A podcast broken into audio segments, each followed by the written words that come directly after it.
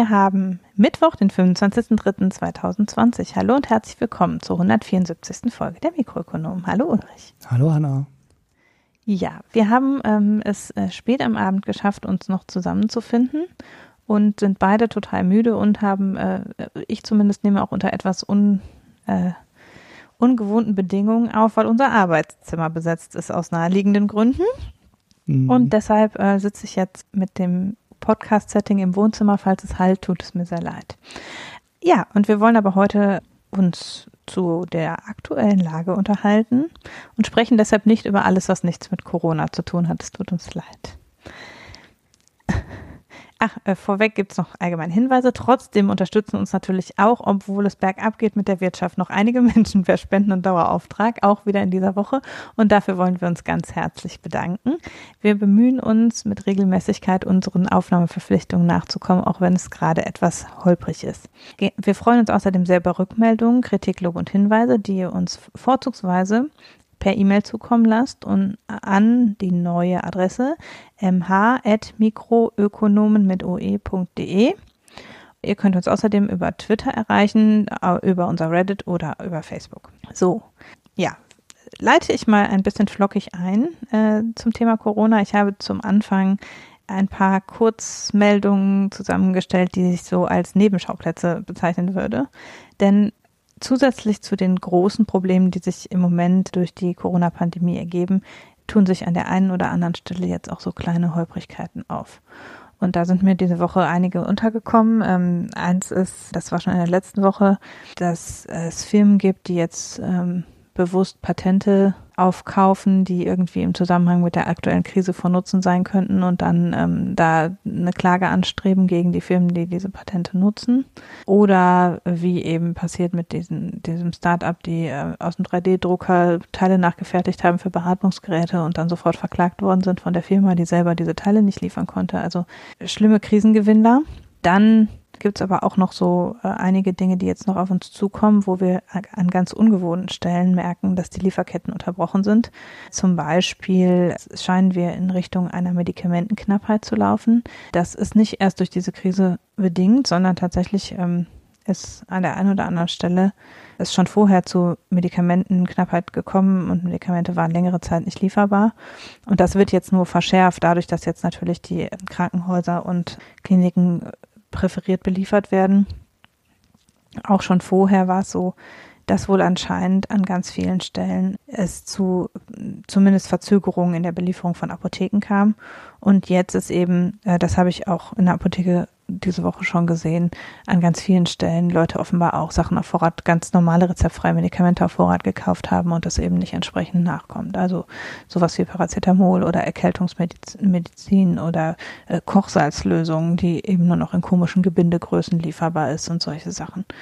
Also etwa ähm, es gibt Lieferengpässe, sagt, sagen äh, die Apotheker und die gäbe es auch schon vor Corona, aber die würden eben jetzt verschärft dadurch, dass ohnehin ähm, die Krankenhäuser sich jetzt bevorraten müssen mit einigen Dingen und äh, die eben nicht lieferbar sind.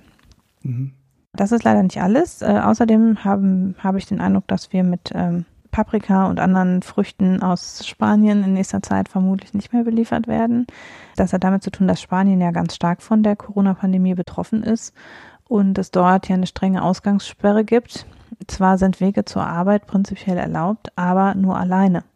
Und das ist ein Riesenproblem für Erntehelfer, die normalerweise kein eigenes Auto haben. Die Busse verkehren nur in, ganz, in Notfallfahrplan und die Leute kommen halt nicht zu ihrer Arbeit. Außerdem ähm, sind auch die Arbeitsbedingungen so, dass die Gewerkschaften in Spanien Sturm schlagen, weil sie sagen, die Leute auf den Feldern arbeiten nicht unter entsprechenden hygienischen Bedingungen. Die sind nicht weit genug voneinander weg. Die ähm, haben keine Schutzausrüstung und können können sich nicht äh, vor Ansteckung schützen und deshalb setzen sich Gewerkschaften dafür ein, dass eben die Produktion insgesamt verlangsamt wird, dass die Fließbänder langsamer laufen, dass sie mit kleineren Schichten arbeiten, damit die Hygienemaßnahmen eingehalten werden.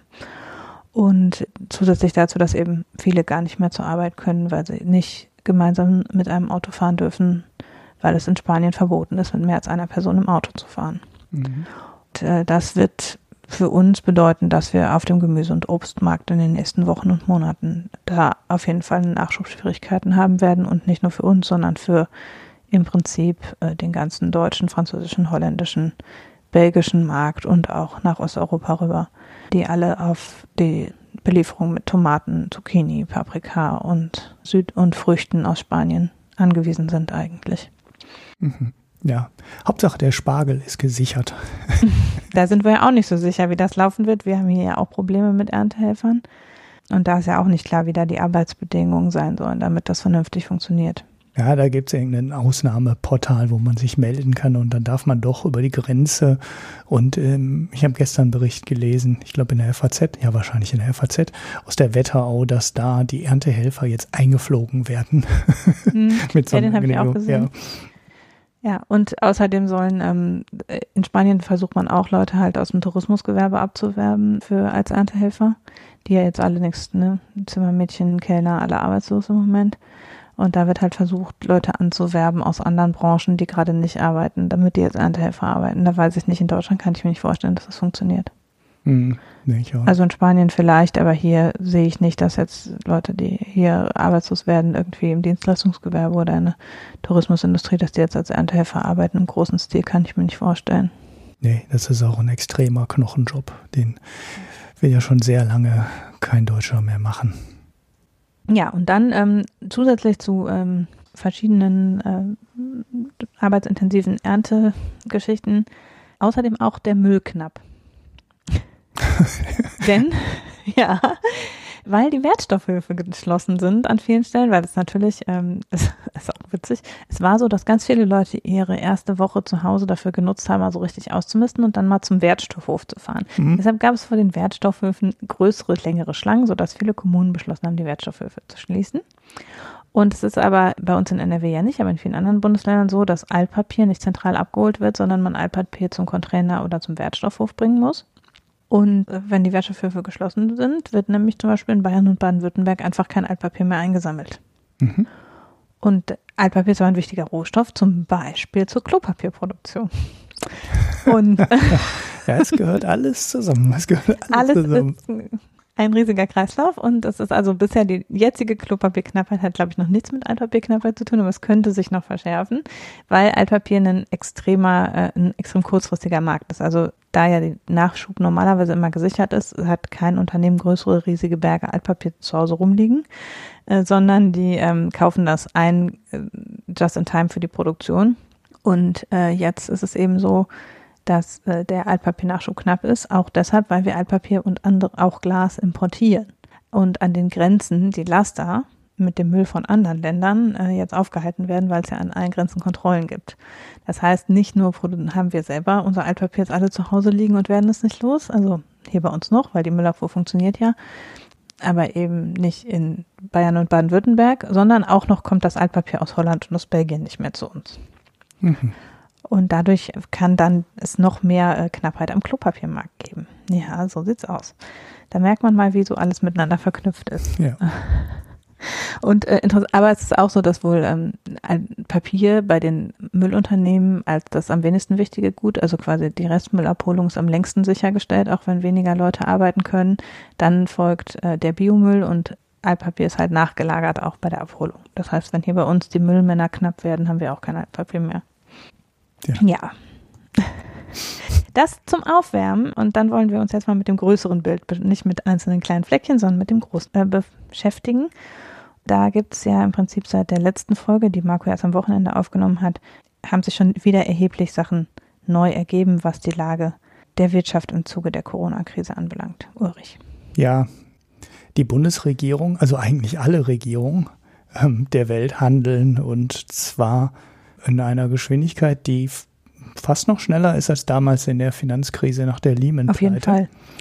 Und auch in einem ähm, Ausmaß, was auch noch mal ein ganzes Stück größer ist, als äh, das damals bei Lehman war. Also wenn man sich anschaut, was jetzt beschlossen wurde in ja, wirklich Wochen nach Ausbruch der Krise, also eigentlich ist das ja erst eine Woche oder anderthalb wirklich hier in den Köpfen in Deutschland. Und was jetzt schon beschlossen wird, ist wirklich bemerkenswert dazu beigetragen. Äh, also wir fangen aber erstmal äh, mit so einer, ja, mit so einer Szenarienrechnung des IFO-Instituts an. Weil ich glaube, diese wirtschaftlichen Prognosen, die da jetzt auf, die, auf den Tisch ähm, gelegt wurden, massiv dazu beigetragen haben, dass die Politik so schnell gehandelt hat.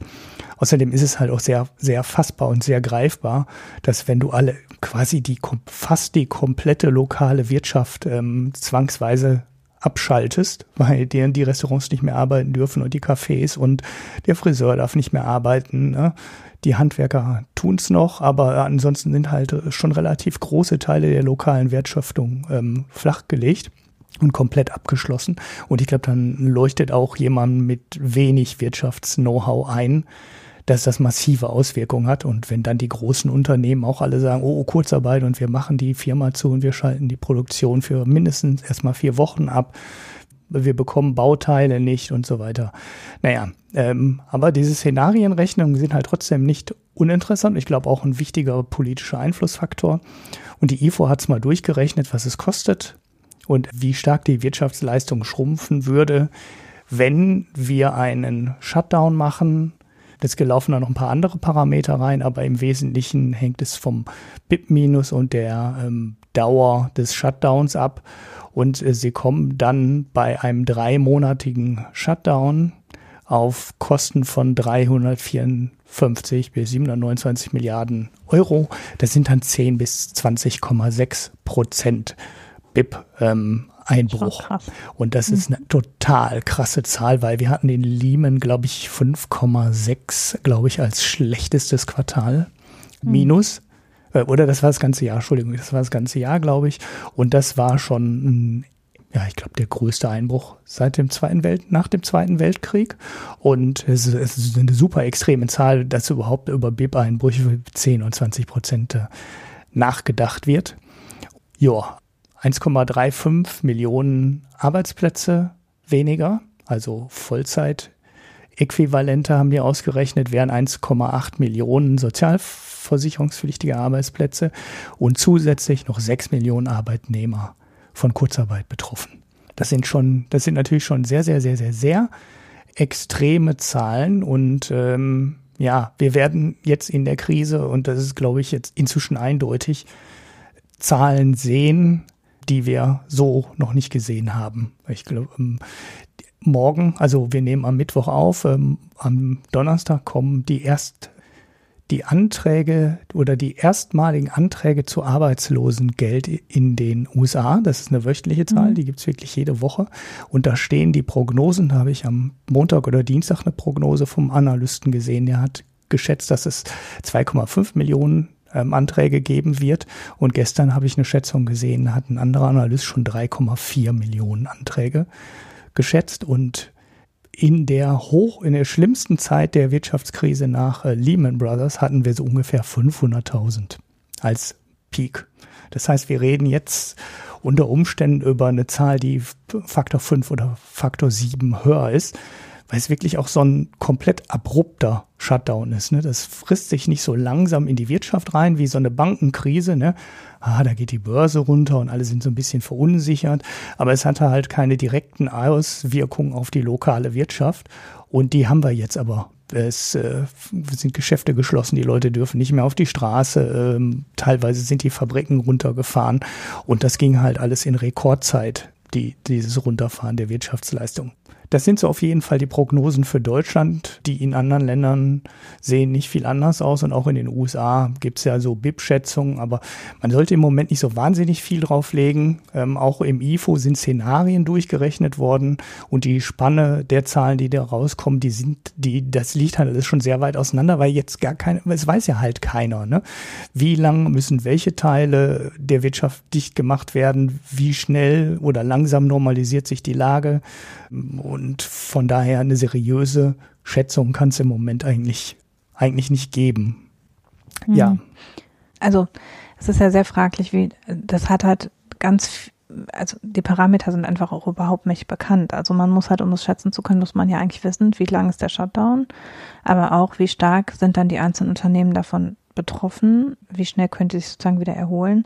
Und es hängt ganz massiv davon ab, wie ist es in allen anderen Ländern. Also wenn in anderen Ländern noch länger Shutdown ist und deshalb keine Teile kommen können, dann können hier auch die Fabriken nicht wieder anlaufen. Mhm. Äh, wenn in anderen Ländern, es wie in Italien eben der Konsum völlig einbricht, dann fehlt die Nachfrage, dann fahren die Unternehmen auch noch länger Kurzarbeit, weil ihnen die Nachfrager fehlen. Also das hat mit der koordinierten Politik weltweit im Prinzip so stark zu tun, dass man das kaum seriös abschätzen kann. Es ist mehr die Frage, mit was will man es vergleichen. Ganz, ganz lange Zeit äh, war ja der Vergleich immer die Auswirkungen der spanischen Grippe 1918, 1917, 1918 und äh, der Weltwirtschaftskrise 1932 in meinen Augen, und ich habe da auch einen Tweet zugesehen, den müsste ich nochmal raussuchen, ist der Vergleich mit der spanischen Grippe insofern schwierig, weil die ja direkt nach dem Ersten Weltkrieg war und es also auf ohnehin schon ganz stark geschwächte Länder getroffen ist, diese Pandemie. Und gleichzeitig ist, können wir es auch nicht gut mit der Finanzkrise 2007, 2008, 2009 vergleichen.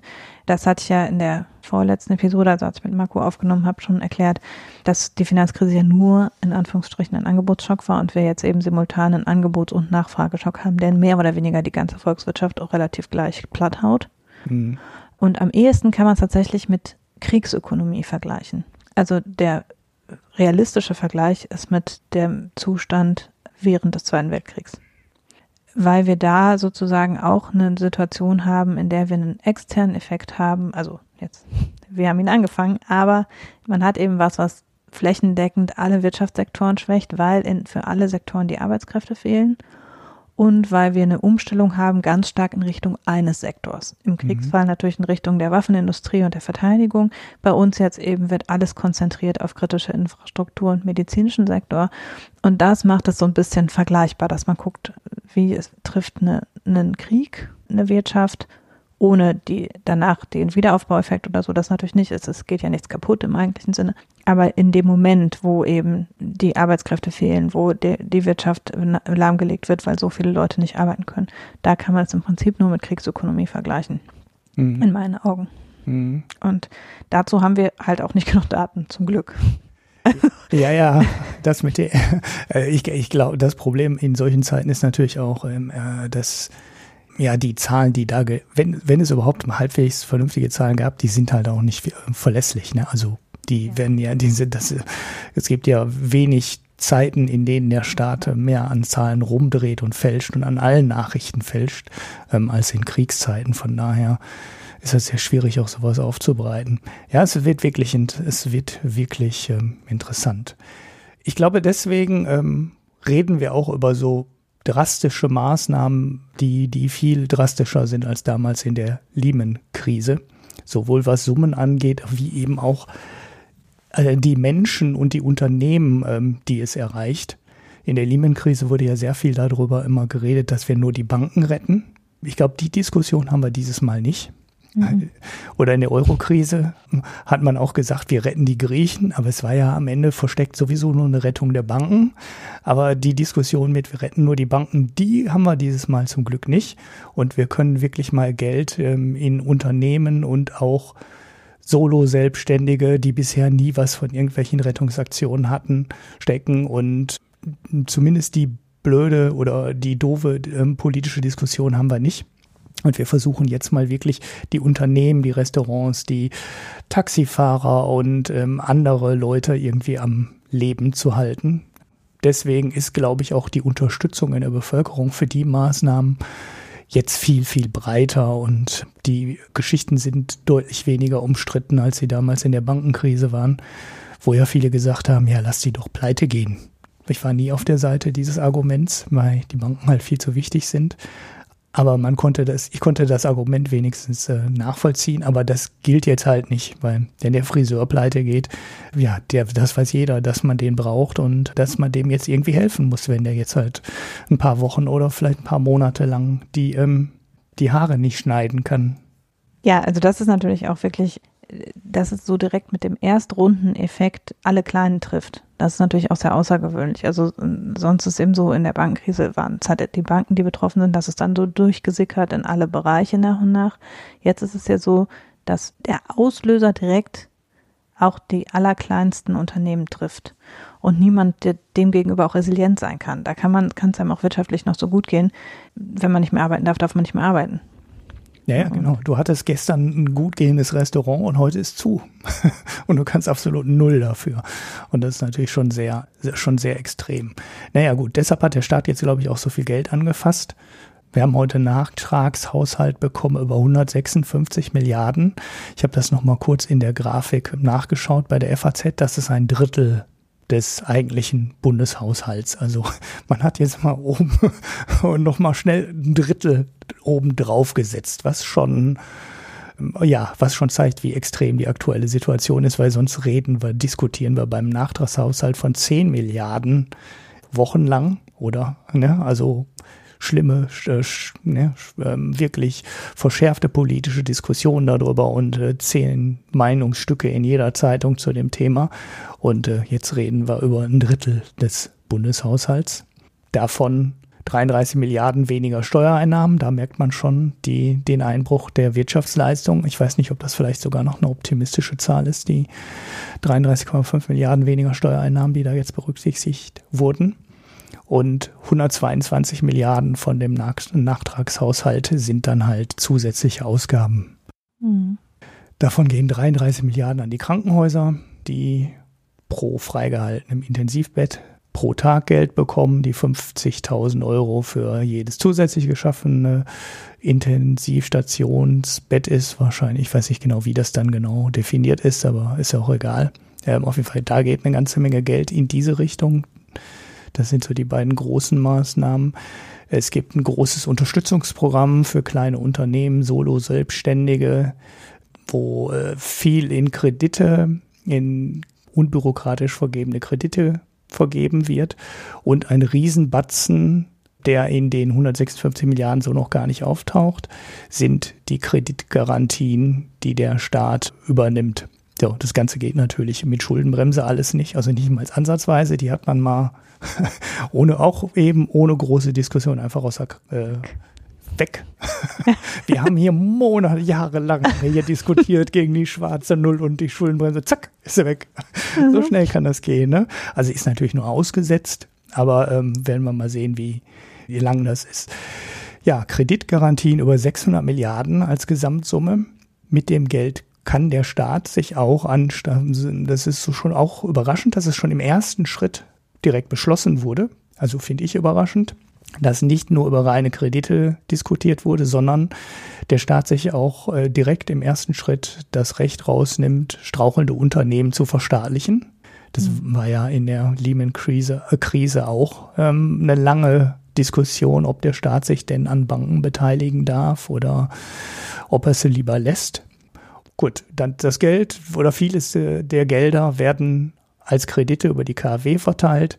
Der Zins für kleine Unternehmen, also für kleinere Unternehmen, äh, liegt bei einem Prozent und steigt erst bei ganz hohem Risiko hinten auf 1,46 Prozent. Das heißt, der große Teil der, der kleinen Unternehmen, Solo-Selbstständigen, dürfte das Geld für ein Prozent bekommen. Größere Unternehmen müssen zwei Prozent Zinsen bezahlen. Die größte Summe, die an ein Einzelunternehmen vergeben werden kann, ist eine Milliarde. Und die Obergrenzen sind aus meiner Sicht an manchen Stellen relativ niedrig und ich habe nicht mhm. verstanden, ob dieses, ähm, ob dieses oder oder oder, was jetzt gleich kommt, ob davon das höchste oder das niedriges, niedrigste gilt. In NRW habe ich es verstanden, beim Bund habe ich es nicht verstanden aus den ähm, Originalsummen. Also maximal eine Milliarde, 25 Prozent des Jahresumsatzes, das Doppelte der Lohnkosten, der aktuelle Liquiditätsbedarf der äh, nächsten 18 Monate, also auch schon ein langer Zeitraum bei kleinen und mittleren Unternehmen oder zwölf Monate bei großen Unternehmen, maximal 50 Prozent der Gesamtverschuldung. Und was relativ überraschend ist, ähm, das Geld gibt es auch für Betriebsmittel, also nicht für Investitionen. Mhm. Wäre ja jetzt auch bescheuert, weil wer investiert jetzt? An, äh, in, an KfW-Geld kommst du immer relativ einfach, wenn du investierst. Aber es ist relativ schwierig, laufende Kosten zu decken. Also ich habe das damals, als ich mich selbstständig gemacht habe, mal vor langer Zeit das Problem auch, wenn du dich mit Computern und IT selbstständig machst, waren damals die Hilfen sehr überschaubar. Wenn du dir einen Haufen Autos und Maschinen kaufst, ähm, war es sehr einfach, an viel Geld zu kommen. Aber wenn du quasi deinen Lohn finanzieren musst, war es damals sehr schwierig. Und ja, Betriebsmittel sind halt die laufenden Kosten und die, die kannst du jetzt auch darüber finanzieren. Das Ganze soll unbürokratisch innerhalb von zwei Tagen bewilligt werden. Ich äh, lass mich überraschen, ob das wirklich dann ich habe da gehört, dass es schwierig ist. Also ich äh, von befreundeten Bekannten oder wie auch immer kleineren Unternehmen, weil es ja wohl über die Hausbanken ausgeschüttet werden soll, wenn ich es richtig mhm. verstanden mhm. habe. Und da eben offenbar die Weitergabe, also der Prozess bei der KfW ist relativ unkompliziert. Die Hausbanken strengen aber ein normales Kreditvergabeverfahren an. Und äh, da muss er dann zum Beispiel einen Businessplan einreichen. Und welche Friseurin hat denn einen Businessplan in der Schublade liegen? Also äh, da ist es dann halt so, dass die Banken ihre normalen Richtlinien anlegen. Zumindest bisher, vielleicht redet Altmaier Ihnen nochmal persönlich ins Gewissen, aber bisher ist es so, äh, dass die Banken das eben wie jeden anderen Kredit an Unternehmen behandeln und deshalb eben dann sowas wie Businessplan und Bürgschaften und so fordern. Und das natürlich für viele kleine Selbstständige gegenwärtig nicht schnell genug leistbar ist. Also denen gehen nach ein, zwei, drei Wochen das Geld aus und so schnell kriegen die das nicht hin, diese Nachweise alle zu erbringen. Hm. Ja, manche, manche Sachen sind ein bisschen komisch. Also der Staat garantiert auch nur 90 Prozent der Summe, wenn ich das richtig gelesen habe, nicht 100 Prozent. Mhm. Das heißt, die Bank ist nach meinem Verständnis noch mit dem 10 Prozent Rest im eigenen Risiko. Ja. Äh, mhm. bei größeren Unternehmen ist die äh, Aufteilung 80-20 und nicht ja. 90-10. Das heißt, die Bank hat natürlich immer noch ein Interesse daran, nicht jedem einen Kredit zu geben und prüft dann eben auch streng. Ne? Ähm, ich weiß nicht, ob das schon als Designfehler der ganzen Hilfe gelten muss. Ne? Also ob man nicht vielleicht so ein zweistufiges Verfahren lieber genommen hätte ne, und erstmal gesagt hätte, also wir haben ja gerade gesagt, Liquiditätsbedarf der nächsten 18 Monate. Man hätte ja auch mal sagen können, okay, wir machen jetzt im ersten Schritt vielleicht sechs Monate, der Staat übernimmt davon dann aber eine hundertprozentige Garantie. Damit hat man diesen Prüfungskram raus und man kann sich wirklich sicher sein, dass der Kredit schnell durchgeht. Mhm. Und macht dann eine zweite Stufe dahinter, wo die Bank dann wieder selber mit einem kleinen Teil in Haftung geht, mit 10 oder 20 Prozent. Und ähm, ja, die, die, kann man dann quasi in Ruhe ähm, abhandeln. Wäre wahrscheinlich ein bisschen besser gewesen als Ansatz, aber nun ja, ich will auch so über so Details nicht. Ja, man, man wird sehen. Es, ich habe ein bisschen Zweifel daran, dass das Leuten wirklich so unbürokratisch hilft, wie im Moment getan wird. Ich weiß auch nicht, ob die Programme der Länder in dieser Hinsicht dann besser organisiert sind. Denn zumindest in NRW und Bayern gibt es ja zwei große Programme, die ich mir auch in, im Fall von NRW habe ich sie mir halt auch ein bisschen ein bisschen angeschaut. Und da geht es gerade um Kleinunternehmen, Solo-Selbstständige, freie Berufe, ähm, ja auch äh, frei, äh, was weiß ich, äh, Kabarettisten, wenn du so willst. Mhm. Ne? Und die müssen dann im Endeffekt ähm, Nachweise bringen, dass sich ihr Umsatz gegenüber dem Vorjahresmonat halbiert hat. Da wird wahrscheinlich der März dann als Basis genommen. Das heißt, so richtig ganz kurzfristig kannst du ja quasi auch nicht drankommen. Weil du musst ja mal in den März bis zu Ende abwarten. Oder ja, im Land Nordrhein-Westfalen ist es halt wirklich ein Oder, also da muss eine der Bedingungen gelten. Die mhm. fahrenden Mittel reichen nicht aus, um kurzfristige Zahlungsverpflichtungen zu erfüllen, zum Beispiel Miet-Leasingraten. Ähm, oder der Betrieb wurde auf behördliche Anordnung geschlossen. So, das sind natürlich sofort alle Restaurants, Cafés, Friseure und so weiter, die da reinfallen und die dann auch sofort sagen könnten, die dann halt sofort den Zugriff haben. Die Summen sind leider relativ überschaubar.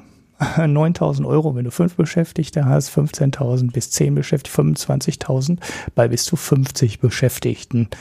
Das ist jetzt nicht so die Supermenge Geld, aber man muss halt auch sehen, das ist eine Kombination dann von Maßnahmen. Und naja, vielleicht hilft das eine, also die Ländergeschichten. Das kurzfristiger. Kurzfristiger, ne, eine kleinere Summe und geht dann eben auch so ein bisschen in die Richtung, wie ich das gerade gesagt habe, ne, dass du dieses, das ist halt zwar nur eine kleinere Summe, aber da kommst du dann halt wirklich unproblematisch an dein Geld und möglicherweise auch schnell. Und äh, das andere dauert dann halt ein bisschen länger und wirkt dann halt eher dann irgendwann im Mai oder ne, so um den Dreh. Mhm. Gut, das sind so die Maßnahmen, die sich unsere Politiker überlegt haben. ich bin überrascht davon, wie schnell, wie viel und auf wie stark auch darauf geachtet wurde, dass das Geld schnell fließt. Nicht perfekt, aber wir haben schon viel, viel schlechtere politische Entscheidungen gesehen als die. Äh, Sage nur Klima. genau. ja. Ähm, gut, man kann jetzt immer noch meckern. Es gibt natürlich viele Leute, die gesagt hätten, geile ähm, Situation, um ein BGE einzuführen, also jedem einfach Geld zu geben, fix. Es gibt auch kein Helikoptergeld, ja, also jeder kriegt einfach einen Scheck oder einen Haufen Geld. Ich habe ja auch so eine Gutscheinidee mal in die Runde geworfen, also wirklich allen, jedem Haushalt halt Gutscheine zu geben mit die zeitlich befristet sind, der wichtigste Parameter. Ne? Also den Leuten nicht einfach Geld geben, sondern Gutscheine geben, die nur bis zum 15. April zum Beispiel gelten oder 15. Mai, kann man ja auch in so Staffeln machen. Und dann müssen die Leute, die bei Unternehmen vor Ort einlösen, die geschlossen sind. Also im Endeffekt wäre es ein Tausch staatlicher Gutschein gegen Gutschein eines Geschäfts. Und damit würdest du dann quasi deinem Friseur, deinem Restaurant, deiner Kneipe quasi die Anzahlung geben für die Zeit nachher, wo sie dann ihre Dienstleistung wieder erbringen können. Mhm. Ja, ist auch äh, natürlich äh, als einzelne Maßnahme ähm, reicht es vorne und hinten nicht. Aber ist vielleicht, wäre vielleicht so ein ganz netter Baustein. Aber wir haben halt nichts dafür. Ne? Wir haben so ein Gutscheinprogramm nicht. Äh, wir haben die Möglichkeit, das nicht zu verteilen. Und äh, da, da würde die Infrastruktur dafür aufzubauen, das würde zu lange dauern. Kalifornien hat ja mal so IOUs durch die Gegend gereicht. Die wären wahrscheinlich ein Stückchen weiter eigentlich sollte man sich auf so Sachen auch aus wirtschaftlicher Sicht vorbereiten, aber wir, seh, äh, wir sehen ja auch, dass das Gesundheitssystem und ja, alles, die ganzen Entscheidungen eigentlich nicht auf so eine Pandemie vorbereitet waren. Dabei war immer klar, dass wir sie kriegen. Ne? Irgendwann werden wir äh, eine Grippe oder irgendeinen anderen Virus bekommen, der sich schnell fortpflanzt und die Wirtschaft zum Erliegen bringen wird. Das ist jetzt keine komplett überraschende Erkenntnis. Und äh, ne, der Pharmabereich ist viel weiter, als er vor 30 oder 40 Jahren gewesen wäre. Es gibt ja realistische Chancen, dass wir da jetzt in absehbarer Zeit Mittel dagegen bekommen, vielleicht sogar schon eine Impfung. Aber dass wir das irgendwann bekommen, war immer klar. Aber da bereitet sich halt kein Politiker drauf vor, weil es kann halt in 10 Jahren kommen, in 20 oder morgen. Das ja, das ist halt eine Sache dieser Sache mit den abnehmenden Wahrscheinlichkeiten. Ja.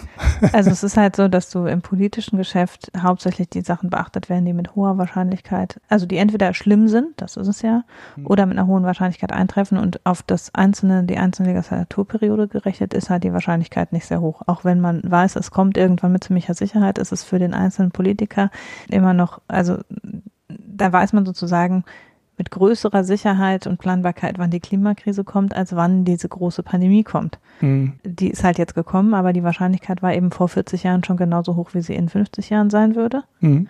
Und das ist halt dann auf den, in der Risikokalkulation der einzelnen Legislaturperiode gerechnet, lohnt es sich dann nicht dafür zum Beispiel Geld rauszuhauen für Notvorräte und sowas. Mhm. Das müsste halt im Grunde müsste sowas, also meiner Meinung nach müsste die Lehre daraus sein, dass die staatliche Grundnotfallgesetzgebung so angepasst wird, dass es eine gesetzliche Verpflichtung gibt für den Staat, gewisse, in, wenn es sozusagen zum wenn der Staat Überschüsse macht oder eine gewisse Schwelle an, an Einnahmen übersteigt, dann, dann muss eben, müssen die Lager aufgestockt werden von, was weiß ich, eben Masken, Schutzausrüstung, Desinfektionsmittel und sowas. Und die müssen dann eben durchgetauscht werden regelmäßig und halt ausgeliefert werden, gegen neuere ausge, äh, aufgefüllt werden. Aber jedenfalls, dass sozusagen das Aufstocken der Lager an, de, an wirtschaftlich gute Zeiten gekoppelt ist, so dass halt immer, wenn es Überschüsse gibt, die äh, sowas, so Grundversorgung im medizinischen Bereich und Diesellager für Stromversorgung, was weiß ich, also dass das halt dann aufgefüllt werden muss. Mhm. Ja. Und das ist halt nicht passiert, sondern es ist halt im Gegenteil, sind ja sogar Sachen abgebaut worden. Offenbar hat sich halt so langsam rauskristallisiert, dass irgendwie die äh, staatlichen, staatlichen Lager für solche Sachen eher eingedampft worden sind in den letzten Jahrzehnten. Ne, da, weil wir eben aus dem Kalten Krieg raus waren und uns darauf verlassen haben, dass die Lieferketten und die Versorgung aus anderen Ländern immer steht. Ja, naja, und das ist bei einer globalen Krise halt nicht so, dass die Lieferketten noch halten. Das ist ja genau das Problem. Gut, wir haben in Deutschland noch das Glück, dass wir nicht auf die Bertelsmann Stiftung gehört haben und äh, unsere Krankenhäuser schon bis auf den letzten Tropfen wegrationalisiert haben, also wirklich mhm. die Zitrone total ausgequetscht haben, sondern da noch gewisse Kapazitäten da sind. wir wissen auch, wo der eigentliche Schwachpunkt ist. Ähm, haben wir auch schon häufiger hier drüber gesprochen. Das ist das Personal und die Bezahlung. Das ist, glaube ich, mhm. der größte Engpass, den wir sehen werden in den kommenden Wochen. Also es fällt am Anfang noch nicht so auf. Wir haben jetzt noch nicht die große, die große Anzahl von Fällen auf den Intensivstationen, aber die arbeiten jetzt schon am Anschlag. Und ja, die müssen sich halt auch nur anstecken. Ne? Das ist in, in Italien auch eins der großen Probleme, dass das Fachpersonal einfach fehlt. Ne? Wenn, die, wenn der Chefarzt verstirbt, dann äh, geht es noch durch die Presse, aber die Krankheitsfälle beim Personal, die gehen halt nicht mehr durch die Presse und da fehlen halt teilweise 10, 15, 20 Prozent. Und das ist in Zeiten der totalen Überlastung halt doppelt schlimm, wenn dann das Personal fehlt. Gut, ja, Helikoptergeld, um nochmal einmal über den ähm, Atlantik zu springen. Die USA machen es, die haben es heute Morgen mhm. beschlossen. 1250 Dollar für jeden Steuerzahler, also jeden Erwachsenen, 500 Dollar für jedes Kind. Es gibt sogar längeres und einfacheres Arbeitslosengeld, also auch für Leute, die bisher keinen Anspruch hatten auf Arbeitslosengeld. Der klassische Solo-Selbstständige, wie man den in Deutschland nennt, also zum Beispiel der Uber-Fahrer. Ja, dazu Unternehmenskredite, Garantien an so viele andere Maßnahmen, Gesamtvolumen zwei Billionen Dollar. Als Obama damals vor gut einem Jahrzehnt 850 Milliarden Dollar in der Lehman-Krise hatte, dann sind die Republikaner alle im Kreis gesprungen und haben den Weltuntergang vorhergesagt. Und naja gut, jetzt sind sie selber dran, dann gehen halt auch zwei Billionen. so ist es immer, äh, wenn der eine das macht und der andere das macht, das ist noch lange nicht das Gleiche. Ja, das war der Blick über, aber ich bin ehrlich gesagt kein großer Fan davon. Ich hätte lieber so Gutscheine, weil die dann auch ankommen. Mhm. Ich befürchte, dass halt sehr viele Leute jetzt das Geld bekommen, die es nicht brauchen. Ja. Es gibt sehr viele Leute, die das Geld nicht unbedingt brauchen und dann lieber ne, aufgrund der Unsicherheit das Geld zur Seite legen. Das ist immer das Problem, wenn du Geld einfach nur in die Wirtschaft gibst, dass es halt dann nicht ausgegeben wird. Und das ist der große, äh, große Vorteil von Gutscheinen, die nur eine begrenzte Gültigkeit haben die musst du halt loswerden, sonst verfallen sie. Und damit ist zumindest dann sichergestellt, dass das einfacher ankommt. Klar, wenn alle Läden zu sind, nützt diese Gutscheinidee auch nur begrenzt was, weil dann kannst du den staatlichen Gutschein in einen Gutschein des Unternehmens umtauschen und das ist dann auch wieder nur ein Kredit. Kommt meiner Meinung nach aber trotzdem wahrscheinlich mehr des Geldes in der Wirtschaft an, als es bei reinem Bargeld der Fall wäre. Also Reines Bargeld kannst du ja auch nicht ausgeben im Laden, der geschlossen ist. Ne? Also das grundsätzliche Problem ist ja. ja das gleiche. Also ich finde auch Helikoptergeld ist eigentlich überhaupt nicht die richtige Maßnahme, weil im Moment geht es ja vor allen Dingen darum, die zu unterstützen, die gerade nicht arbeiten können oder in Kurzarbeit sind. Also natürlich wird es mittelfristig über die ökonomischen Effekte, die da dranhängen, alle anderen auch treffen. Aber im Moment ist es ja so, dass alle, die wie wir im Homeoffice arbeiten und deren Arbeitsplatz nicht akut gefährdet ist, weil unsere Firma weiter arbeitet, wir beziehen ja auch weiter ein Gehalt. Für uns ist es ein, äh, für jeden, der noch weiter arbeiten kann, geht es eher darum, den Wiederaufbau nach dem Shutdown zu unterstützen, so dass mhm. eben möglichst wenig Unternehmen pleite gehen, auch in der, in der mittleren Frist. Im Moment geht es ja vor allem darum, die äh, das Leben von denen, äh, den Lebensunterhalt von denen zu sichern, die gerade nicht arbeiten können. Und das kann man halt viel gezielter als mit Helikoptergeld, indem man genau, wie es in Deutschland auch gemacht wird, die unterstützt, äh, die Unternehmen unterstützt, die gerade nicht arbeiten können oder die wesentlich in ihrem Arbeiten eingeschränkt sind. Und dann ist es eben ein zweiter Schritt, nach äh, die Folgen dessen abzufedern, indem man dann den Konsum wieder ankurbelt, wenn der Shutdown vorbei ist und da wiederum, auch das kann man dann gezielter machen als mit Helikoptergeld, weil, wie du schon gesagt hast, das legen Leute dann zur Seite, um ihr Sparkonto aufzufüllen, weil vielleicht sie eben fürchten, dass doch ihr Unternehmen mittelfristig pleite geht oder ihr Job mittelfristig gefährdet ist und so weiter. Da legt man das dann schön zur Seite. Sondern da ist es dann auch viel besser, wenn der Staat selber über Staatskonsum oder über gezielte Investitionen in bestimmten Branchen oder über Fördergelder ähm, für bestimmte Branchen eben dann eingreift in die Bereiche, wo dann es noch eine Gefahr gibt, dass Unternehmen dann im Zuge der des äh, weiteren nächsten halben Jahres bis Jahres dann pleite gehen. Und da äh, da muss man dann schon den Privatkonsum auch wieder anregen und ankurbeln, aber das ist eben auch schwierig über Helikoptergeld zu machen, weil den Restaurantbesuch von dieser Woche werde ich ja in einem halben Jahr nicht nachholen. Vielleicht gehe ich dann in einem halben Jahr nochmal ins Restaurant, aber ich werde ja die drei Haarschnitte und zehn Restaurantbesuche nicht nachholen und den Urlaub im Zweifel auch nicht. Und äh, das heißt, da muss der Staat einfach direkt einspringen für das, was ausfällt. Also das lässt sich auch nicht nach später verschieben. Mhm. Dann ersetze ich heute durch was, durch einen Gutschein was, was ich sonst später eh ausgeben würde. Also die Haare schneiden lassen ich mir dann ja nachher sowieso. Und deshalb also, ich finde Helikoptergeld auf jeden Fall eigentlich zu gießkannig, um jetzt wirklich gezielt die unterstützen zu müssen, die es in allererster Linie und sofort trifft. Und ich bin auch nicht sicher, ob nicht mittelfristig es geeignetere Maßnahmen gibt. Und ich finde das deutsche Maßnahmenpaket wirklich sehr gut ausgestaltet. Und im Verhältnis dazu ist das, was die USA machen, eben da ein bisschen, bisschen zu breit gestreut. Da hängt ja dann auch noch die, dran, dass es da durchaus Leute gibt, die auch noch anzweifeln, äh, ob denn überhaupt ein, äh, ein längerer Shutdown notwendig ist. Hm. Naja gut, das, das, das wird sich im Rückblick auch zeigen lassen, welche der Strategien da die sinnvollere war. Mhm. Ich fürchte, die verlorene Woche oder verlorenen Wochen in ähm, Großbritannien und in den USA werden sich da noch bitter rächen. Mhm. Also ich meine, wir haben meiner Meinung nach auch zu langsam gehandelt, aber das ist jetzt im Rückblick auch immer leicht gesagt. Denn wenn man jetzt so in die Ökonomen reinhört, dann warnen die auch die ganze Zeit schon davon, wie der Shutdown ist. Und da gab es ja sogar auch Überlegungen, dass ähm, ja nach Möglichkeit, das muss ganz kurz gehalten werden, weil die Kosten in der Wirtschaft sind viel zu hoch und äh, wenn die Wirtschaft runtergehen würde, das wird auch Leben kosten und so Gedanken, denen ich jetzt nicht unbedingt äh, folgen möchte.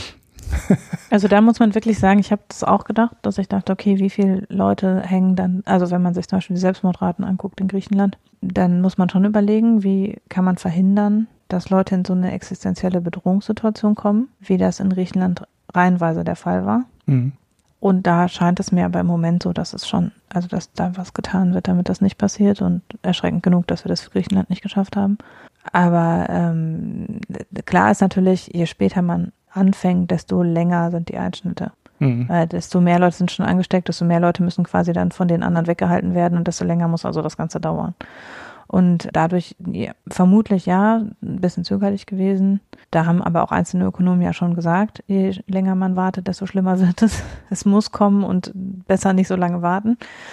Aber da, ähm, das ist ja, wie genau, also das Ganze ist halt auch zu dynamisch. Man kann ja nicht, nicht sagen, okay, wir machen jetzt zwei Wochen, dann haben wir eine Reduktion der Ansteckung um so und so viel und bei drei Wochen so und so viel. Das wissen wir ja nicht, mhm. weil wir ja nicht mal wissen, wer alles angesteckt ist und entsprechend können wir auch überhaupt nicht voraussagen, äh, wie sich die Ansteckungsraten entwickeln, solange wir eben weitgehendes Social Distancing betreiben. Und wir wissen auch nicht, was passiert, wenn wir es dann wieder ankurbeln. Und wir können den Zahlen aus China zumindest nicht trauen, wo man ja so ein bisschen was ableiten könnte, aber da ist es sehr zweifelhaft, ob man dem trauen kann. Und von daher ist, hängt es ganz stark davon ab, wie gut halten sich die Leute da dran und äh, wie viele Leute laufen jetzt schon infiziert rum, die in den letzten zwei Wochen halt noch haufenweise Leute angesteckt haben. Und solange wir das nicht sicher wissen, äh, können wir auch nicht sagen, wie lange muss das dauern. Das ist also irgendwie müßig. Und da finde ich schon ganz, also diese Fristigkeit von 12 bis 18 Monaten zeigt ja auch, dass der Staat sich letztlich offen hält, das Ganze flacher zu verlängern oder eben kurz und schmerzlos zu halten, dass das noch nicht prognostizierbar ist und entsprechend eben die Maßnahmen so gestaltet sind, dass sie erstmal auf zwei Monate oder so gelten, aber eben noch verlängert werden können. Mhm. Wobei dann wird es nochmal einen Nachtragshaushalt geben müssen, denke ich. Ja, ja, ja. Wir wissen halt so wenig. Äh, wir, ja, heute kam der Drosten-Podcast wieder, den wahrscheinlich inzwischen jeder hört, mit dem Virologen. Ja, der hat heute eine neue Studie gehabt, dass man wohl doch schon zwei bis drei Tage vor den ersten Symptomen ähm, ziemlich ansteckend ist. Mhm. Bisher ist man eigentlich eher so von 12 bis 24 Stunden ausgegangen. Und äh, jetzt gibt's halt auch eine Studie, die sagt, nee, das ist schon zwei bis drei Tage vorher. Und dann kannst du sowieso, also denn das ändert halt die komplett, die, jedes Simu, jede Simulation Ne, ob du ja. äh, mit Symptomen äh, irgendwann in Quarantäne gesteckt wirst und das selber merkst oder ob du halt schon vorher zwei, drei Tage rumläufst und das nicht merkst. Ich habe auch auf Twitter viel gemeckert darüber, dass in Deutschland viel zu wenig getestet würde. Ich muss aber inzwischen sagen, ne, stimmt eigentlich gar nicht. Wir testen so in dem Umfang, in dem Südkorea auch getestet hat. Und die meisten anderen Länder testen viel, noch viel, viel weniger. Und deshalb haben wir überhaupt keine Zahlenbasis, nix. Wir können nichts vergleichen, wir können nichts modellieren. Es ist extrem schwierig, da Entscheidungen zu treffen. Und man fährt auf Sicht bei jeder Entscheidung und man muss halt vorsichtig planen. Und wir wissen halt, dass die einzige Maßnahme, die wirklich unter allen Umständen hilft, Social Distancing ist. Vielleicht wissen wir in einem Jahr, dass es dann doch überflüssig war und wir das viel genauer hätten steuern können. Aber wir wissen es jetzt halt nicht und deshalb können wir es mhm. nicht genauer steuern. Naja, und deshalb muss die Politik, Politik schnell handeln, Gegenmaßnahmen einleiten und dann halt auch immer am Ball bleiben und die richtigen Maßnahmen weiterhin beschließen und umsetzen. Und ja, bisher bin ich nicht so, nicht so komplett unzufrieden mhm. wie viele andere. Ja, okay, jetzt waren wir schon in den USA, Europa haben wir übersehen. Da ist ja, da, da, da tobt ja gerade die politische Diskussion, ne? Wie man denn jetzt den Kredit an die Länder vergeben kann oder wie man es denen ermöglichen kann, den Kredit aufzunehmen, die ihn eigentlich nicht mehr aufnehmen können. Mhm. Wie Griechenland oder Italien oder Spanien. Spanien. Mhm. Die ja auch Italien hat ja schon äh, China überholt bei den Todesfällen, Spanien heute auch. Mhm. Und ja, der Shutdown in Spanien ist schon länger und härter als der in Deutschland. Ja. Der hat irgendwann letzte Woche. Auch härter als in Italien. Ja, die, ja, die Italiener haben so Stufe und Stufe und Stufe und jetzt ist er relativ hart in Italien auch, ne? Mhm. Mit, mit, dem Shutdown von nicht äh, lebensnotwendigen Industrien. Also das, das, das geht jetzt schon weit, aber es hat halt sehr, sehr lang gedauert, bis sie da hingekommen sind. Und wir hatten dann ja alle Italien als warnendes Beispiel vor der Nase und konnten alle ein bisschen schneller reagieren. Und ja, die Spanier haben es auch getan, aber trotzdem hat es dann nichts mehr genützt. Ich habe heute einen Artikel gelesen, wo jemand meinte, ja, am 8. März war da noch irgendein so Weltfrauentag, Demo in Madrid mit 1,5 mhm. Millionen Menschen oder irgendwie sowas irrem. Und ja, da werden dann schon ein paar infiziös gewesen sein und wir, deshalb sind vielleicht die, die Zahlen in Madrid dann auch so schlimm. Naja, ich habe zu diesem europäischen Thema eigentlich relativ wenig zu sagen. Ich finde, das, das ist so ein extrem schwieriges Thema. Macht man, macht man da jetzt Corona-Bonds? Macht man das über Euro-Bonds? Führt man jetzt endlich mal Euro-Bonds ein? Benutzt man diesen European Stability Mechanism, der ja in der Euro-Krise geschaffen wurde, für, für alle der Sachen spricht irgendwie irgendwas. Aber ich glaube, ähm, da, da sind so viele juristische Fallstricke drin, äh, dass man das eigentlich mal noch mal in einer, ja, das ist im Endeffekt fast eine eigene Folge, würde ich mal sagen. Und das Komische ist, wir kriegen eh nicht das, was jetzt sinnvoll ist und was wir alles durchdiskutieren, sondern am Ende bekommen wir irgendwie einen ganz komischen politischen Kompromiss, wo dann äh, die Juristen wieder die Hände über den Kopf zusammenschlagen und sagen, das darf man gar nicht. Und andere sagen, ja gut, was anderes, auf was anderes konnten wir uns nicht einigen, sagen dann die Politiker. Äh, 2039 gibt es ein Gerichtsverfahren dazu, der dann sagt, naja gut, war damals schon besonders, lassen wir irgendwie durchgehen. Und da jetzt im Vorfeld was zu sagen, also ich habe ein bisschen Angst davor, dass jetzt da schon wieder über die Bedingungen nachgedacht wird, dass Altmaier ähm, da steht und der Spiegel Artikel zu dem Thema überschreibt mit äh, bloß kein Geld für Italien, hieß, glaube ich, der, war, glaube ich, die Überschrift bei dem Artikel. Wo dann, ähm, ja, bloß kein Geld für Italien, genauso hieß er. Und wo dann ja jetzt in einer Krise, für die Italien nun wirklich nichts kann, da kann ja gar kein Land irgendwas für, irgendwie mit so einem moralischen, wir dürfen nicht für Italien in die Haftung gehen, Argument diskutiert mhm. wird. Kann ich nicht nachvollziehen, kann ich an der Stelle wirklich nicht nachvollziehen, weil das, da, da gilt dieses Moral Hazard Argument nicht, ne? Dieses, ähm, wir, jetzt helfen wir jemanden, den wir eigentlich bestrafen müssten. Und ja, das kann man konstruieren über, die sind ja selber schuld, dass sie so hohe Schulden haben. Auch das stimmt nicht so hundertprozentig. Das stimmt ja auch nicht. Ich sage ja auch, das ist sehr konstruiert. Man konnte das damals in Griechenland schon machen, dieses Argument. Ne? So, ha, die haben ja betrogen hier bei ihren Schuldenzahlen und so. Kann man machen, das Argument. Ich finde das auch nachvollziehbar argumentiert. Es ist nur falsch, weil man dadurch mehr Schaden verursacht, als man für den nächsten Fall beheben würde durch das Moral Hazard. Und das ist genau das große Problem. Ja, wir, wir haben jetzt Griechenland gesagt, so, äh, ihr müsst euch jetzt tot sparen. So, haben die Griechen jetzt gemacht, hat nichts genützt. Ne, war, war, war, der Schaden war höher als der, den wir gehabt hätten, wenn wir dem von vornherein einfach geholfen hätten. Die haben 25 Prozent BIP-Minus gehabt und ähnliches so. Und das haben wir jetzt gerade bei einer Krise, die von außen kommt, für die ja keiner was kann, äh, ist das Argument noch weiter hergeholt und man muss sich noch mal ganz genau Gedanken darüber machen, welchen Schaden verursacht man dadurch, wenn man den Ländern, die die größten Probleme haben, nicht hilft. Und die, das geht mir irgendwie immer ab. Also das fehlt mir immer, äh, dass man das an der Stelle berücksichtigt und nicht so, die sind doch selber schuld, dass sie so hohe Schulden haben. Da komme ich irgendwie nicht mit bei dem Argument. Aber es ist wieder da. Wir haben es wieder. Und ich dachte, es würde eigentlich nach der ähm, Euro-Krise nicht mehr kommen. Ja, Lars Feld hat es ja auch gebracht, weil Haftung und Kontrolle auseinanderfallen. Und ähm, ich glaube, es geht fast kein Weg dran vorbei.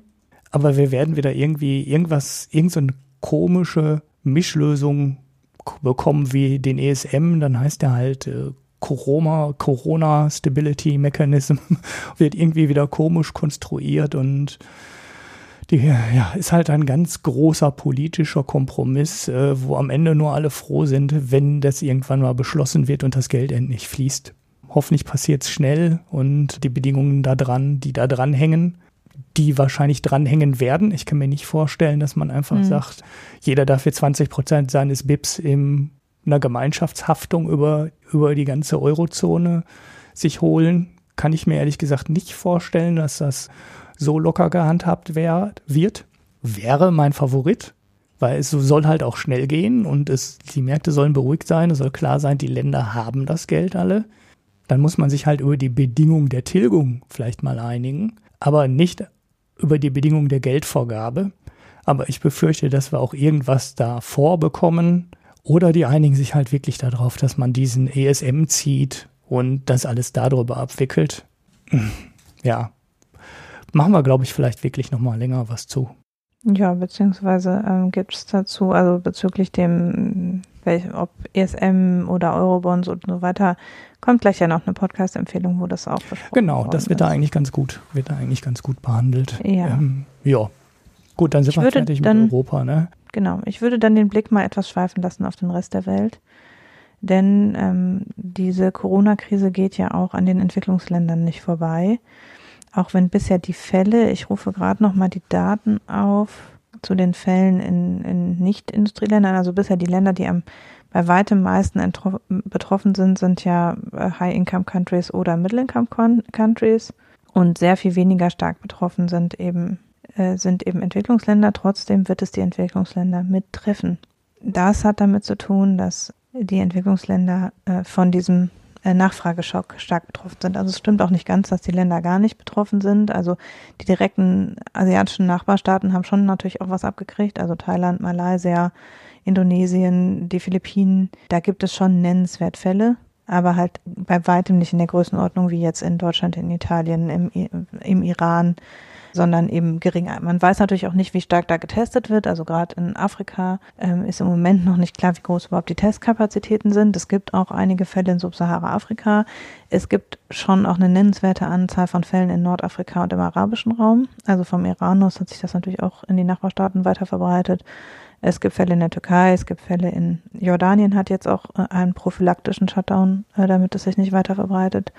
Pakistan ist auch relativ stark betroffen. Es ist jetzt auch nicht so, dass es gar nicht die Entwicklungsländer bisher gar nicht getroffen hat, aber nicht in dem Umfang, wie es, ähm, wie es eben die asiatischen Tigerstaaten, China und die europäischen Staaten trifft.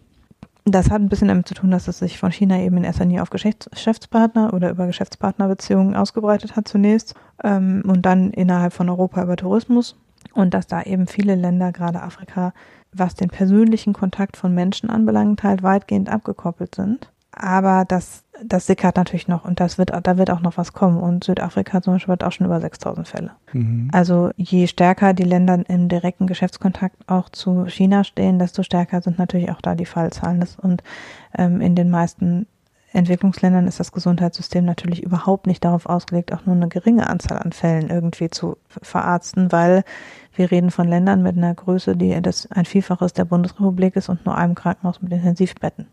Also das muss man schon auch mal deutlich sagen, wenn es jetzt im Kongo eine nennenswerte Anzahl von Fällen gibt, dann werden die alle sterben. mhm. weil eben niemand in ein Krankenhaus mit Intensivbetten so schnell verlegt werden kann. Und das trifft eben die asiatischen Entwicklungsländer ganz besonders stark und die Sterblichkeit ist eben in den asiatischen Entwicklungsländern auch sehr hoch. Nicht unbedingt in den Middle-Income-Countries, also Thailand zum Beispiel, hat sehr schnell reagiert auch und hat ähnlich wie Südkorea und wie Singapur und Hongkong sehr scharfe Kontrollen eingeführt, was Temperatur anbelangt und sehr schnell auch ein Social Distancing eingeführt und hat dadurch eben das Ganze relativ gut schon ganz am Anfang in den Griff bekommen. Also die asiatischen Länder haben ja da alle schneller und besser reagiert als die europäischen. Aber wenn eben der arabische Raum betroffen ist und äh, Nordafrika betroffen ist, und dann haben wir, reden wir davon, dass auch in der Türkei, in Syrien, in Jordanien, in, im Libanon, da haben wir riesige Flüchtlingslager, da haben wir Leute in sehr prekären hygienischen Situationen. Da braucht auch nur drei Leute sich anstecken und dann haben das da alle. Und entsprechend wird es da einen Effekt geben, der unmittelbar die Gesundheitssysteme dieser Länder betrifft. Und dann wird es darüber hinaus starke Effekte geben. Das hat man auch in der Finanzkrise gesehen, obwohl die Länder selber am Finanzmarkt gar nicht tätig waren oder kaum tätig waren, waren sie von der Finanzkrise trotzdem betroffen über den Nachfragerückgang aus den Industrieländern. Und China und Europa sind Hauptabsatzmärkte für ganz viele Entwicklungsländer. Und wenn bei uns die Wirtschaftsleistung einbricht um, wir reden jetzt von bis zu 20 Prozent, dann schlägt das natürlich sofort auf den Export sämtlicher, Indust äh, sämtlicher Entwicklungsländer durch. Und für die ist das dann eine Situation, die sie eben nicht mehr eben durch nette Verschuldung zu Konditionen wie Deutschland beheben können. Das muss man ganz klar sagen. Also die Länder sind alle davon, darauf angewiesen, dass sie vergünstigte Kredite über die Weltbank oder über den IMF kriegen, je nachdem, ob es Low-Income oder Middle-Income-Countries sind.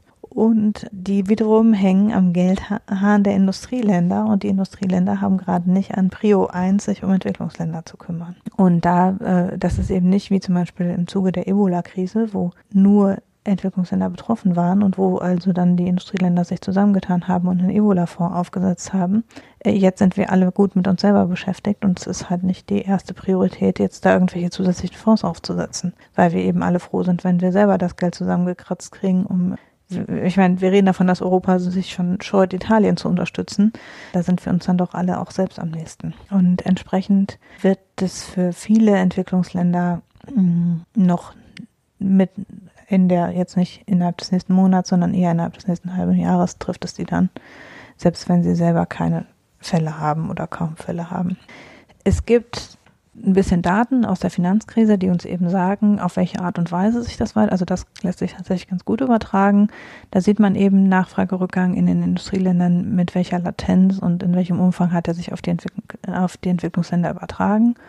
Und da kann man dann also auch ganz gut sehen, auf welche Art und Weise Maßnahmen gestaltet sein müssten, um das abzufedern, denn das ist in der Finanzkrise nicht gut gelaufen.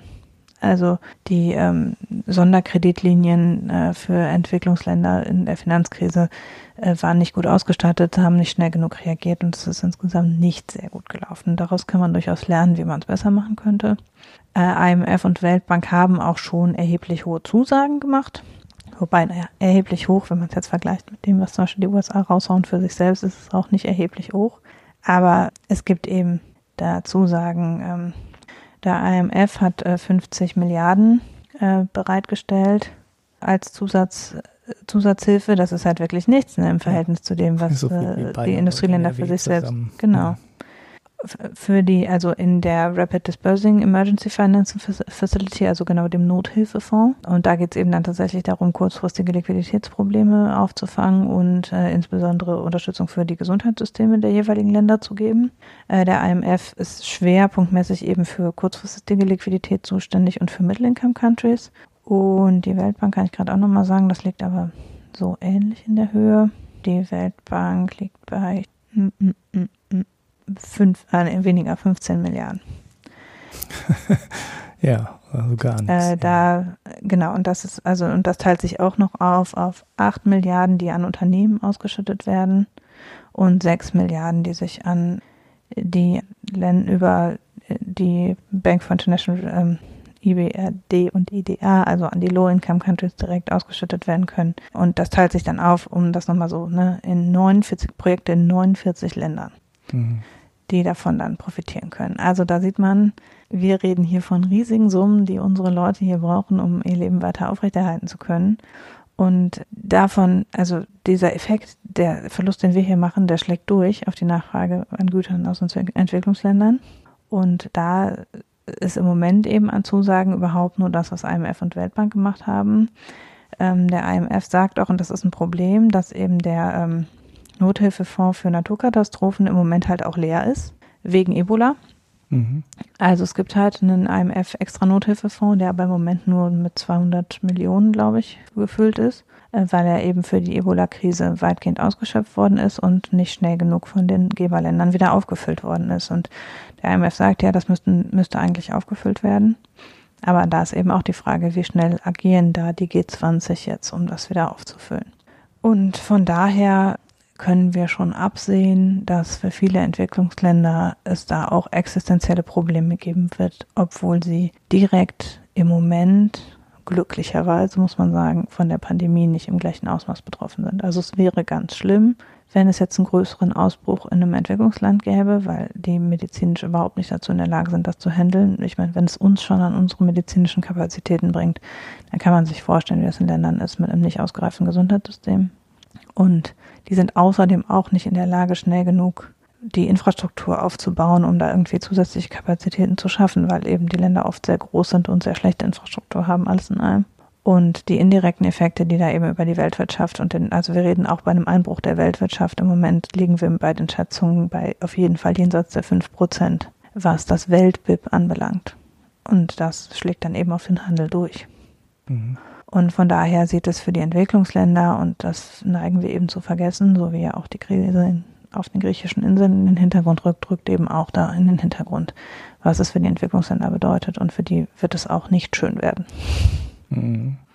Ja, mm, es gibt dazu ich verlinke da noch äh, einen anderen Artikel dazu, der sagt, also wo es, das ist ein Podcast im Prinzip mit einem Gespräch, äh, wo es so ein bisschen darum geht, wie können wir trotzdem die Sustainable Development Goals einhalten, obwohl wir eben jetzt in diese Krise reingeraten. Also das wird uns ja zwei, drei Jahre kosten auf dem Weg zur Erreichung der Sustainable Development Goals. Ähm, wo es also darum geht, wie können da auch die Nachhaltigkeitsziele und die Armutsreduktionsziele erreicht werden. Was muss da konkret getan werden im Gesundheitssektor und im Bildungssektor der jeweiligen Länder? Und dann ist noch ein Punkt, der insbesondere die Middle-Income-Countries trifft, nämlich die, die jetzt doch schon äh, nennenswert Fälle haben, wie eben der Iran zum Beispiel, die nordafrikanischen Länder ähm, und auch teilweise in Osteuropa. Da werden ja auch jetzt überall die Schulen geschlossen. Und dann gibt es eben viele Länder, in denen das bedeutet, dass Kinder hungern, weil sie kein Essen in der Schule bekommen. Das ist auch in den USA ein großes Problem. Und äh, das ist eben in, in den Middle-Income-Countries, auch in Südamerika, äh, wo die Nahrungsmittelversorgung über die Schule und der Bildungssektor ohnehin wackelig sind, da ist eben eine Schulschließung wirklich katastrophal. Da kann niemand zu Hause, also wie wir hier Homeschooling machen, das ist daran nicht zu denken. Da reden wir davon, dass Kinder, dass die Kinder analphabetische Eltern haben, die in keiner Weise das leisten können. Und eben davon, dass dann auch einfach die Versorgung, also das gilt ja in Afrika, in Südamerika, in ganz vielen Ländern, ist das Schulessen die wichtigste Mahlzeit für viele Kinder. Und äh, da trifft es eben auch die, das hat auch nach, das hat dann eben nachhaltige Gesundheitseffekte und Bildungseffekte, die noch über Jahrzehnte wirken können. Und ähm, das ist eben besonders bedenklich. Mhm. Ja, das ist sozusagen der traurige Blick über unseren Tellerrand, wo wir uns hier immer noch über Hefe und Klopapier ja, beschweren. ja, okay. Ja, so ein gute Laune-Thema ist das nicht wirklich. Ist nicht, ne? nee. ja, wo du gerade die griechischen Inseln gesagt hast, ich meine, da entwickelt sich, da rollt sich das gerade auch in diesem eh völlig überfüllten Flüchtlingslager auf Lesbos da, da will man echt nicht ja. drüber nachdenken. Kristallisiert sich halt an ganz vielen Stellen, kristallisieren sich Punkte, die eh kritisch waren, kristallisieren sich total raus. Also das betrifft eben die Bildungs- und Gesundheitsprobleme in vielen Ländern, das betrifft die Flüchtlingsthematik, das betrifft die, die Lieferketten, die auch vorher schon eng waren, wie bei den Medikamenten oder so. Da sieht man, dass das so richtig sich jetzt so überspitzt und rauskristallisiert. Mhm. Ja. Ja, gut. Ja. Dann sind wir durch mit dem Wirtschafts, genau, mit, mit den deprimierenden Wirtschaftskram durch. durch. Ja. Wobei du hast einen Pick, der ja auch in die Richtung noch geht. Genau, ich habe also einen Pick. Mal schnell irgendwer was Positives raussuchen hier. Wenn jemand also noch viel mehr über die Economics of Corona hören will, es gibt einen neuen Podcast äh, von Christian Bayer und äh, Rudi Bachmann, der über YouTube und Spotify erscheint. Und der in so relativ kurzen Häppchen, Viertelstunde bis 20 Minuten, immer ausgewählte Bereiche der Ökonomie von Corona äh, behandelt und das dann eben für den Bereich sehr ausführlich macht. Also gibt zum Beispiel eine Folge äh, nur zum Arbeitslosigkeitseffekt, eine Folge nur zum ESM und Eurobonds. Da kann man dann in die einzelnen Themen nochmal sehr viel detaillierter einsteigen, als wir das jetzt gemacht haben. Und die erscheinen im Moment auch im zweitägigen Rhythmus oder sowas. Also irre schnell kommen da neue Folgen. Also da kann man sich jeden Tag so sein Häppchen Wirtschaftsnews äh, reinhauen. Äh, den würde ich empfehlen. Mhm. Und falls du jetzt noch nichts Schönes nee, gefunden hast. Jetzt, ich wüsste was. Ich, ich habe auch, ich bin ja einer, der, ich arbeite ja in so einer Firma, die Krisenprofiteur ist. Und ich habe auch so, das war ich in den letzten Wochen auch so selten hier on air, weil ich auch überhaupt keine Zeit habe, das irgendwie zu schneiden. Und ich habe jetzt echt wenig, weil meine, selbst mein üblicher Podcast-Konsum ist äh, auf gegen Null geschrumpft. Und das, was interessant ist, ist dann auch wieder ähm, Wirtschaft, Corona, Corona-Wirtschaft, BIP-Schrumpfung und so weiter und so fort. Äh, nee, deshalb habe ich jetzt nichts nix wirklich Positives oder Lustiges. Hm. Ja, ich habe dann keinen Peak diese Woche. Dafür habe ich aber ein Bier, also ein festes. Also ein Brot. Ah, ein festes. ja, ich habe auch was äh, aus der Kategorie. Ich dachte ja, Bier hat mit Hefe zu tun. Und wie wir ja alle, ähm, nein, nicht alle, aber alle, die sich mit Brotbacken beschäftigen oder ihr Brot normalerweise selber backen, mit äh, Erschrecken feststellen mussten, ist ja, dass anscheinend alle Leute jetzt zu Hause nichts Besseres zu tun haben, als auch Brot zu backen. Mhm. Weswegen Mehl und Hefe knapp sind. Gegen die Mehlknappheit kann ich nichts tun, aber ich hätte einen Tipp gegen die Hefeknappheit. Ich habe selber äh, jetzt noch den, das Experiment läuft noch. In meinem Badezimmer, weil es der wärmste Raum ist, äh, steht im Moment ein, äh, eine wilde Hefe in Anzucht. Ich kann da dann in einer Woche von berichten, wie es geworden ist und verlinke einfach mal ein Rezept dazu, wie man, wenn man keine Hefe hat, sich mit einem, einer Trockenfrucht und Wasser behelfen kann, um Hefewasser, also fermentiertes Wasser zu machen, das man dann auch zum Backen benutzen kann. Und heute habe ich auch noch einen Tipp gesehen, wie man, äh, wenn man noch ein bisschen Hefe hat, daraus so einen einzufrierenden Vorteig machen kann, der dann eben statt Hefe benutzt werden kann. Mhm. So dass man dann eben das Brotbacken auch noch sichergestellt ist äh, in Zeiten von offensichtlichem Hefeengpass. Aha, okay. ja. Man, ich habe das mal gesehen mit Trockenpflaumen glaube ja, ich. Ich habe ne? jetzt ein Rezept mit Dattel gehabt, bei mir liegt jetzt eine Aprikose drin. Gucken. Ah, eine Aprikose. Ja, ja, ja. Also irgendwie kann man das machen. Ähm, ja, ich habe heute einfach ein Brot, auch ein Brot gebacken. Äh, das ist das erste war gut, habe ich auf Twitter auch ganz stolz geteilt. Das zweite habe ich exakt genauso gebacken und das ist zu dunkel geworden. Das ist so frustrierend, finde ich manchmal. Brot backen. Ich habe direkt zwei gemacht, ne? Von wenn einmal dabei bist, irgendjemand nimmt das schon. Gut, das hat sich dann auch als Utopie rausgestellt, weil meine Schwiegereltern meinten, ah, das kann ich nicht mehr beißen, das hat viel zu viel Kruste. Die Kruste ist viel zu hart und äh, werde ich dann wohl einfrieren komplett. Das war so ein Fünfkernbrot, glaube ich, oder Sechskernbrot. Muss ich mal kurz nachgucken. Ich habe das ein bisschen abgewandelt, weil ich hatte eine der Zutaten nicht.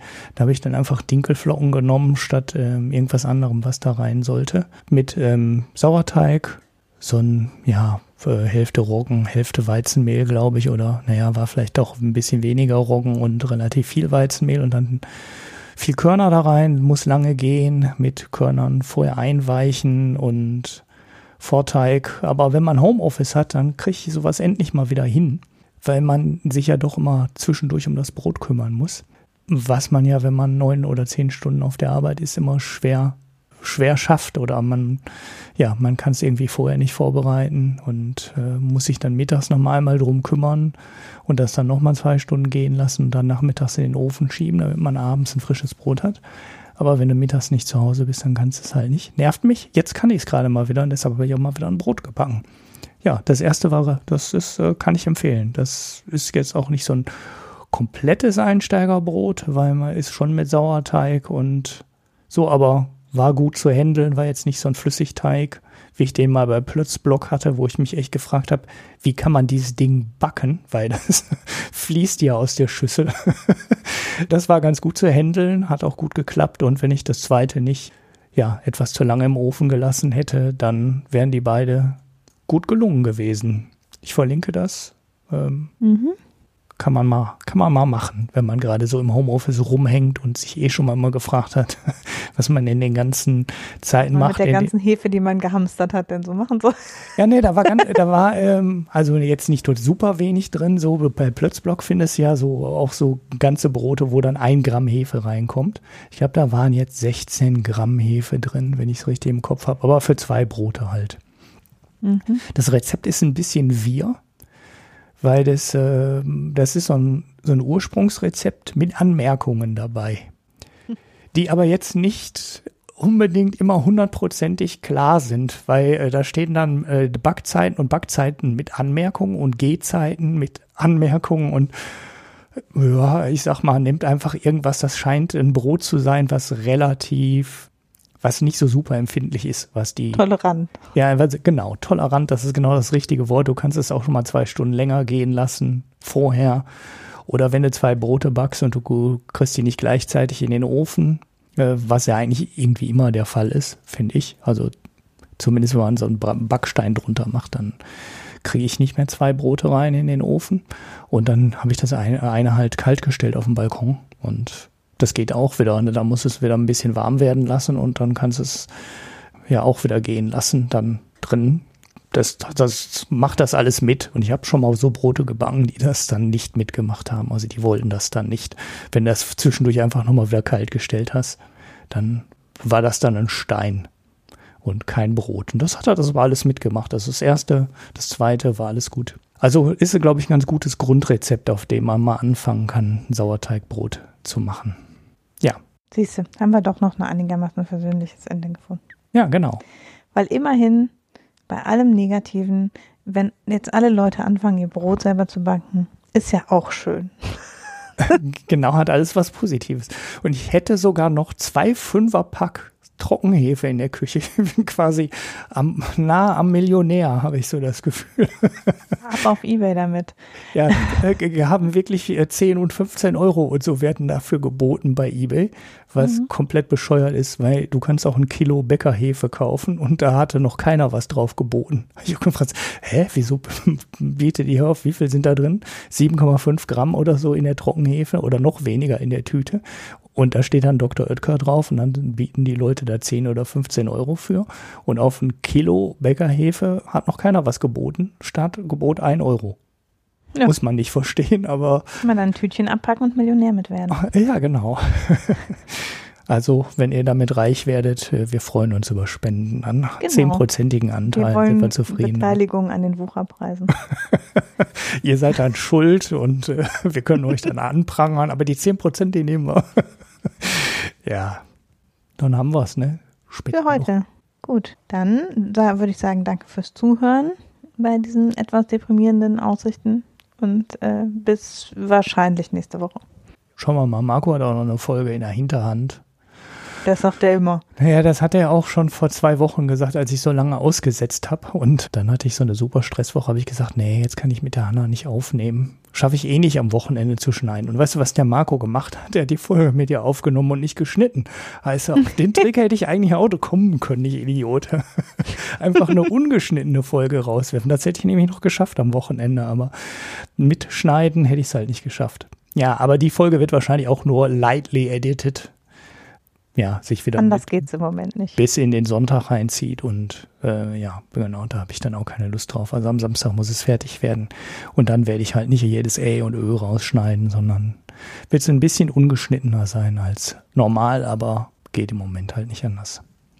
Genau. Macht Gut. es gut und Genau. bleibt gesund. Genau, bleibt gesund. Bis nächste Woche. Ciao. Tschüss.